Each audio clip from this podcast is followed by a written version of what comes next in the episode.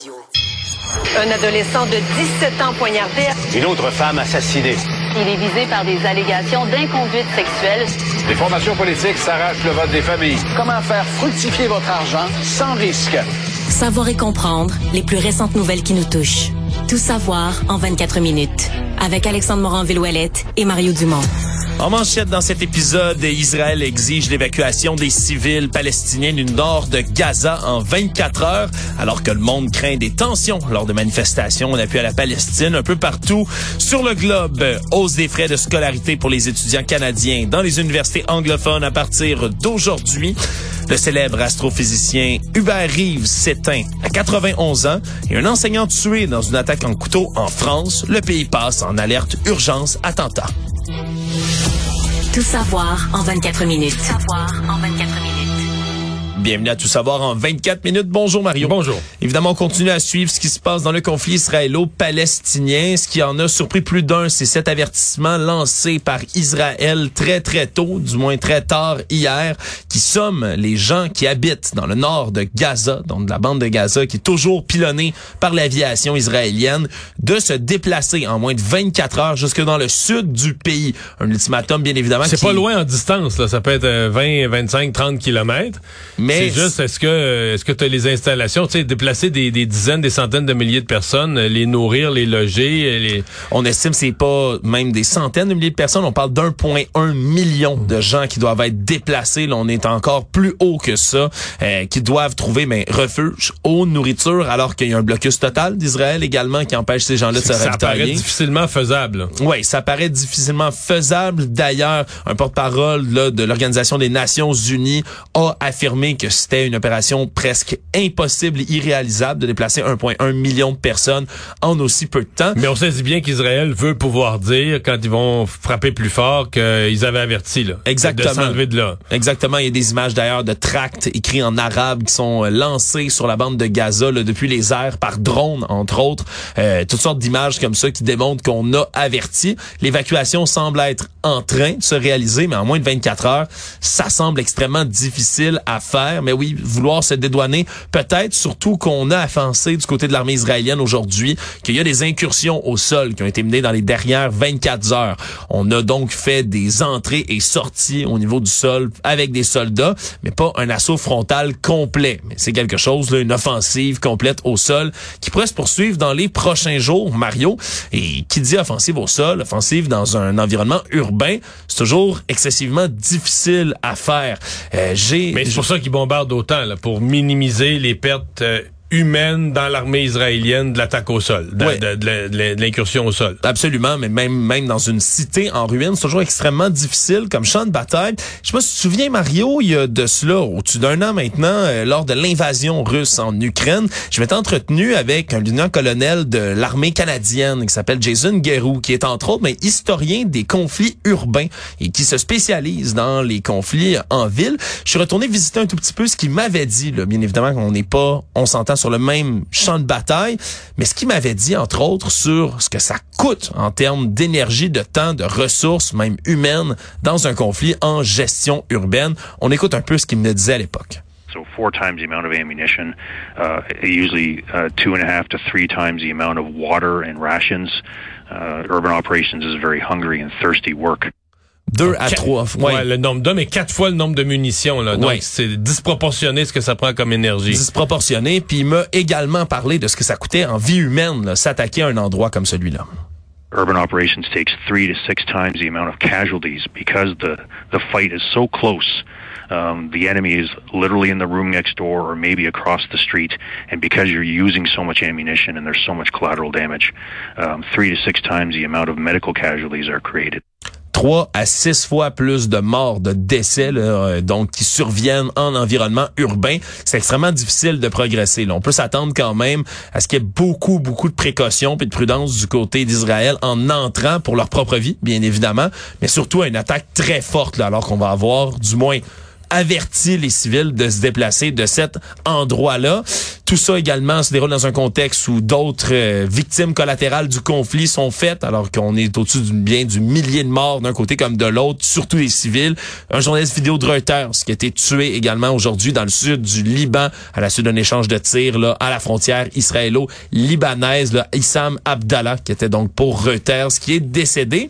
Et tout ça, bien évidemment, se déroule à un moment où aujourd'hui, il y a eu un appel qui a été fait là, du côté d'un ancien du Hamas, du groupe terroriste le Hamas, qui a parlé de vouloir faire une journée là, de la terreur aujourd'hui un peu partout dans le monde, ce qui coïncide avec plusieurs euh, interventions, donc manifestations un peu partout dans le monde là, qui vont se montrer parfois Il y en soutien à la Palestine. ouais, il y en a eu en commençant d'immenses manifestations dans le monde arabe, euh, au Yémen, en Jordanie, dans plusieurs pays euh, dans le monde arabe. Mais il y en a eu aussi en Europe. Puis là, ben, ça s'en vient dans les prochaines heures chez nous. Absolument. Puis c'est ce qui devient compliqué, bien évidemment, quand on a à gérer du côté policier, tout comme des autorités, des manifestations du genre. Parce qu'il y a des gens qui vont venir manifester en soutien aux gens à Gaza, en soutien aux Palestiniens, aux civils palestiniens. Mais ça peut vite devenir un soutien au Hamas, qui lui est un groupe terroriste qui vient de causer mort et destruction chez les civils en Israël. C'est exactement ce qu'on veut éviter. Puis d'ailleurs, aujourd'hui, la police de Montréal, mais également la police provinciale du côté de la Sûreté du Québec se tiennent sur le pied d'alerte au cas où ces manifestations-là déborderaient. Une doit débouter sous peu dans le centre-ville de Montréal. On dit que ça devrait bien se passer puis rester pacifique, mais quand même avec cet appel du djihad par l'ancien dirigeant du Hamas, il y a des qui sont qui se font un peu partout dans le monde, Mario. Donc c'est un conflit qui crée tension, oui sur le terrain là-bas, mais encore une fois un peu partout dans le monde. De retour en politique québécoise maintenant, c'est fini. Le Québec va arrêter de subventionner les études des Canadiens anglophones qui viennent ici chercher un diplôme. On parle bien sûr de diplôme là, de baccalauréat ou de maîtrise professionnelle, par exemple comme un MBA. Et avant, ça coûtait là ici au Québec pour eux, comme pour un peu tout le monde, 8 992 dollars. Et ça va passer à 17 000 dollars les frais de scolarité à partir de l'an prochain. Donc pour ceux qui vont décider de s'inscrire à l'université ou à ces maîtrises Et donc on veut éviter entre autres mais que des étudiants anglophones viennent étudier ici d'ailleurs dans le Québec dans le Canada dans nos universités anglophones et viennent ainsi contribuer bien évidemment au progrès de l'anglais au profit du français. Le frais de scolarité des étudiants étrangers maintenant également qui vont être augmentés mais qui vont surtout venir aider à financer les universités francophones. Ça faisait longtemps déjà que c'était dans la marmite, ça, Mario, du côté du gouvernement Legault. Mais là, on a décidé d'y aller pour de bon. Ouais, mais ça faisait un bout de temps d'ailleurs que le constat était fait. Euh, je suis même pas sûr que ce soit complet là, ce qu'on annonce aujourd'hui. Bon, on, met de côté là, tout ce qui est doctorat, tout ce qui est des études supérieures, c'est moins d'étudiants, c'est un autre niveau, on va dire, de recherche avancée. Mais au baccalauréat, sincèrement, je, je- il y avait plus de raison pourquoi les. D'abord, les frais de scolarité sont moins élevés au Québec qu'ailleurs. Donc c'est sûr, pour un étudiant ontarien, venir étudier à McGill, c'est merveilleux. En plus, c'est une université qui a une bonne réputation, même à Concordia.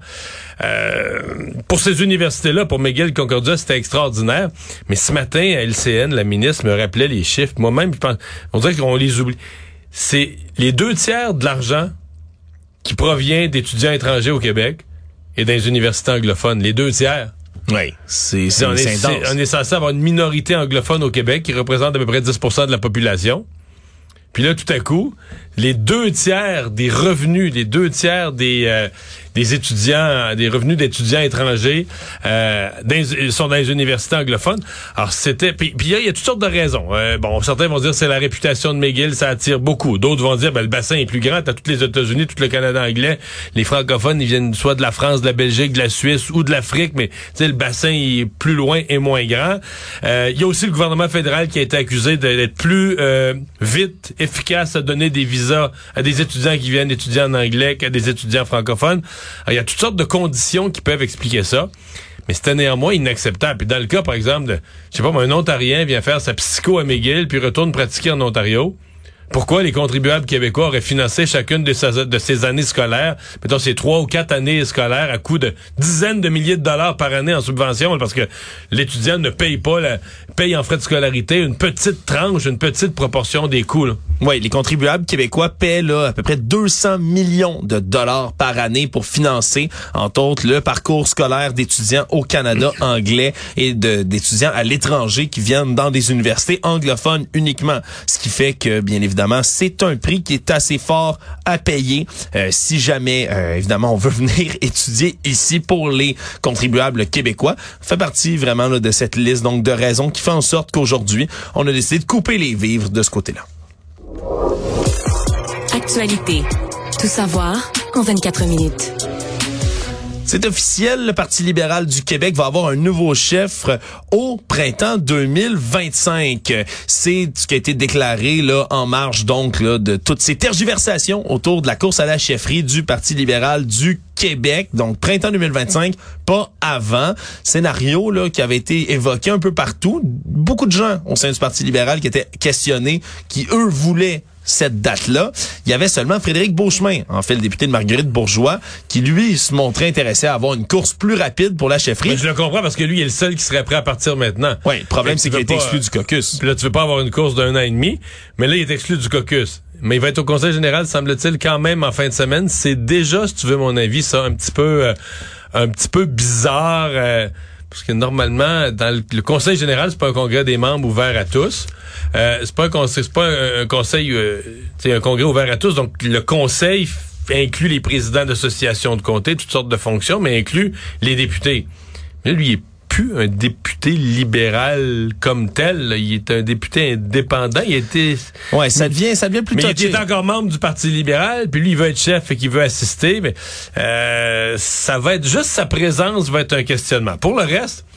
Moi, je pense que la stratégie libérale est assez simple. Ils se disent que la CAQ est en deuxième mandat. Plus tu avances dans le deuxième mandat, plus c'est difficile. Et ils se disent que si la CAQ se met à baisser d'un sondage, ça risque d'attirer de meilleurs candidats qui vont voir, ah, on va peut-être pas se faire lessiver. On a peut-être une, peut une chance de gagner, on a peut-être une chance de gagner des sièges, de, de remonter le Parti libéral. Et donc, cette, euh, cet espoir, cette chance de gagner pourrait relancer l'intérêt de certains candidats. Euh, bon, c'est un pari parce qu'en même temps, si t'as pas cet effet-là, ton candidat, quel qu'il soit, va avoir moins de temps pour se préparer. Rendu au printemps 2005, 2025, l'élection est en 2026. Là, euh, le temps de préparation s'en trouve restreint. Mais on va aussi surveiller en fin de semaine au, Conseil général libéral. Est-ce qu'ils vont bien accueillir l'espèce de constat sur le, parti, puis les, nouvelles orientations? Est-ce qu'ils vont avoir l'impression que c'est vraiment un nouveau départ pour le parti? On entend des signaux contradictoires là-dessus. Tu sens qu'il y a des libéraux qui aiment ça, puis il y en a d'autres qui sont déçus, qui s'attendaient à plus. L'éminent astrophysicien vulgarisateur scientifique québécois Hubert Reeves est décédé aujourd'hui à l'âge de 91 ans. C'est son fils Benoît Reeves dans une publication Facebook qui l'a annoncé au monde plus tôt aujourd'hui. Il est né évidemment à Montréal en 1932, Monsieur Reeves, qui a fait une carrière comme chercheur en astrophysique à l'Université de Montréal, enseigné à l'Université de Montréal. Mais c'est vraiment à partir des années 70 qu'on l'a connu comme vulgarisateur scientifique. Un rôle qui existait beaucoup déjà aux États-Unis, dans le Canada anglais, oui, mais qui venait combler quelque chose qu'on n'avait pas vu ici, entre autres au Québec, de grande vulgarisation scientifique, entre autres en environnement également, là, du côté de Monsieur Reeves. Participé beaucoup à des émissions en France, puis il a mérité même la Légion d'honneur, hein, grand officier de la Légion d'honneur il est reconnu, euh, il est reconnu mondialement. Il a été conseiller même des années 60. Au début de la NASA, il était conseiller pour la NASA. Oui, vraiment une carrière. une carrière remplie, là, remplie, remplie. Remplie des ouvrages, euh, des conférences qu'il a données. Puis aujourd'hui, c'est des éloges là, de partout dans le monde, là, vraiment, que c'est que c'est venu là, pour honorer Hubert Reeves. Mais moi, c'est, c'est comme s'il est devenu, en vieillissant... Euh, c'est pas, c'est pas rare, c'est pas le seul scientifique qui est passé par ce chemin-là, mais plus une espèce de, de, sage penseur, euh, philosophe que, on va dire, dans, dans le, micro-détail d'une science ou de l'astrophysique. Il l'a fait ça, euh, il l'a fait ça dans les premières décennies de sa carrière, mais je veux dire, euh, passé un certain âge, il est devenu beaucoup plus un vulgarisateur, mais plus que ça, une espèce de sage, un penseur de, la, de la société et de la vie. Je pense que c'est un bon terme, sage. On utilise moins ça maintenant. Très, très, très respecté, là, vraiment, très... Vraiment, puis il va, il va être survécu bien évidemment, oui, par sa famille, mais par un astéroïde aussi qui a ah été nommé à son honneur en 1999 par l'Union astronomique internationale. Donc l'astéroïde Hubert Reeves qui va continuer lui son chemin dans l'espace. Tout savoir en 24 minutes. C'est aujourd'hui que se déroulaient les représentations sur la peine dans le dossier de Mario Roy. Mario Roy, qui est un de ces complotistes bien connus ici au Québec pour avoir été l'ancien leader du groupe complotiste des Farfadas. Si le nom vous évoque quelque chose, c'est parce qu'ils ont été extrêmement actifs dans tout ce qui a été manifestation anti-masques, anti-mesures sanitaires, anti-vaccins ici au Québec et qui ont euh, décidé d'aller bloquer le pont-tunnel Louis-Hippolyte Lafontaine en mars 2021. Et c'est toujours pour ça qu'il est accusé, donc qu'on cherche à faire valoir quelle va être sa peine, parce qu'il est évidemment reconnu coupable maintenant de méfaits dans cette histoire-là pour avoir bloqué le pont. Et qui est venu le représenter, Mario, aujourd'hui? C'est la nouvelle du jour. Il a fait venir un témoin expert, comme c'est permis lors de procès c'est le très coloré psychiatre, le docteur Maillot, Pierre Maillot, qui est venu le représenter aujourd'hui pour prendre sa défense et tenter de convaincre le juge d'alléger sa peine.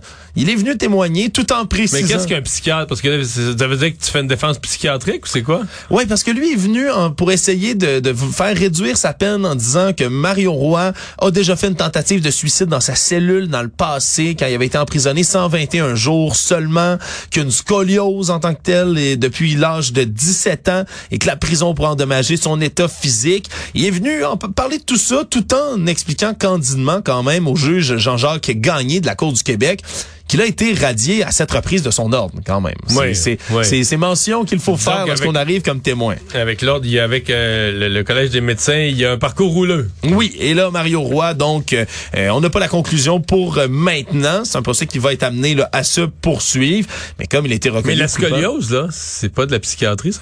Non, mais c'est que c'est son état physique se détériore et donc son état mental pourrait être en, en être affecté pour être également. Il est médecin, là.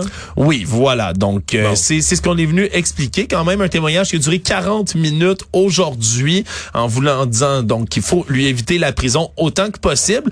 Je rappelle quand même qu'il a écopé, là, comme ses acolytes Steve Charland et Carole Tardy, donc du mouvement des Farfadas, les peines de méfaits et complot, entre autres, là, pour Steve Charland et Madame Tardy. Pour l'instant, le groupe des Farfadas est devenu inactif, Mario, euh, du moins sur papier. On ne le voit plus vraiment là un peu partout au Québec. Toujours dans le milieu du complotisme, Germain Lemay, cet homme qui a menacé les premiers ministres Justin Trudeau et François Legault sur TikTok avant de voir le groupe tactique d'intervention du Québec débarquer à sa porte et être tiré dans le bras, a été euh, jugé aujourd'hui pour demeurer détenu pour la suite de ses procédures judiciaires, donc sur son enquête de remise en liberté. C'est lui également, euh, bien sûr, à Hampstead, donc qui s'était fait tirer, bien sûr, mais qui également, avec sa conjointe, faisait depuis longtemps beaucoup de bruit autour des complots, euh, d'accusations de pédophilie au sein des gouvernements. C'est lui d'ailleurs dont la conjointe déjà par la par la passée était accusée là, de crimes pédophiles. Donc lui il va plaidé coupable en fait. Ouais, qui a plaidé coupable donc est accusé plaidé coupable à des crimes donc de perversion d'enfants entre autres et donc de corruption de mineurs, pardonnez-moi. Et là lui le met fait face à sept chefs d'accusation, quatre de menaces entre autres braquage d'armes à feu, entreposage illégal d'armes à feu, port d'armes sur un dessin dangereux depuis le 27 de septembre dernier où il a été arrêté.